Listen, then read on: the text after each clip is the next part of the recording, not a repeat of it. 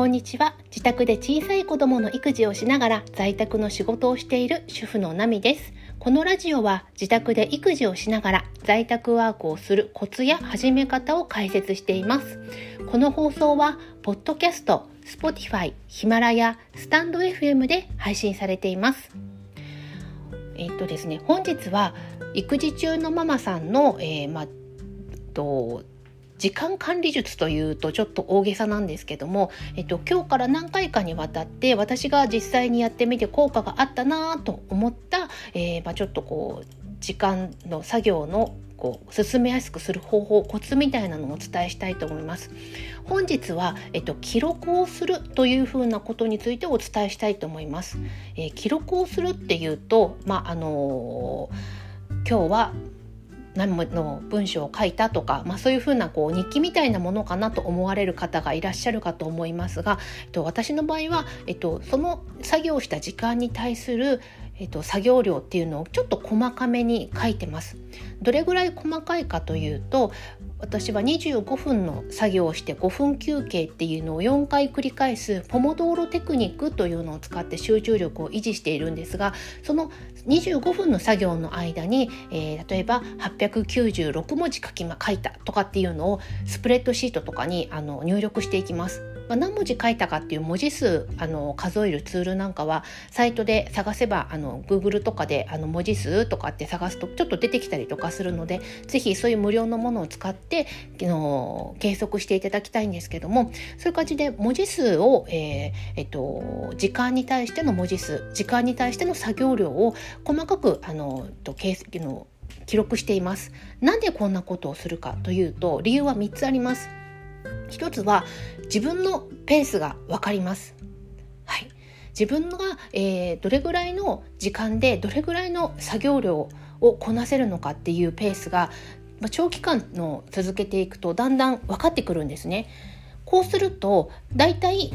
1記事書くのに何日かかるっていうのが自分でも分かりますしともうちょっとこう広い目線で見ると1ヶ月で何記事書ける半年で何記事書けるみたいな感じで目標を定める時にも便利です。あとは、まあ、とだんだんちょっとこうブログの記事数が増えてきたり自分なりに、まあ、私の場合はワードプレスを使ったブログで収益を上げてるのでブログの例に出しましたけども、まあ、他のお仕事でも同じで、えー、やっぱりこうだんだんお仕事に慣れてくるとあの締め切りまでにこれ作ってくださいねなんていうお仕事結構たくさん増えてくると思うんですね。そういう時に自分の作業ペースが分かっていると無理なくお仕事を受けることができたり、まあ、あの締め切りまでのまであのどれぐらいでやれば間に合うかなみたいな感じで逆算することができるので自分のペースが分かるっていうのはすごく大切です。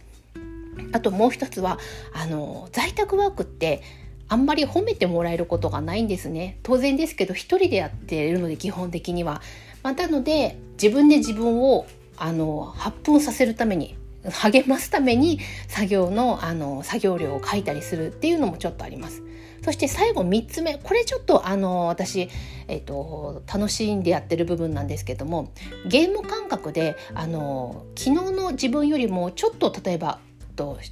書いた文字数が増えてたらまあ、ちょっとこうやったみたいな気持ちになれるんですね。そういう風にやってちょっとずつちょっとずつ昨日の自分よりもちょっとでも多くっていう感じで一つの同じ時間の間にちょっとでも早く作業をやってみようみたいなこうゲーム感覚で作業を早めていくうちにだんだん本当にこう作業の文字を打つ速さとか何かの、えっと、仕事を処理する速さみたいなのがだんだんだんだん身についてきます。ので、まあ、あの自分の仕事のペースも速くなってくるっていう効果があるというこの3つののために作業量の記録をつけています。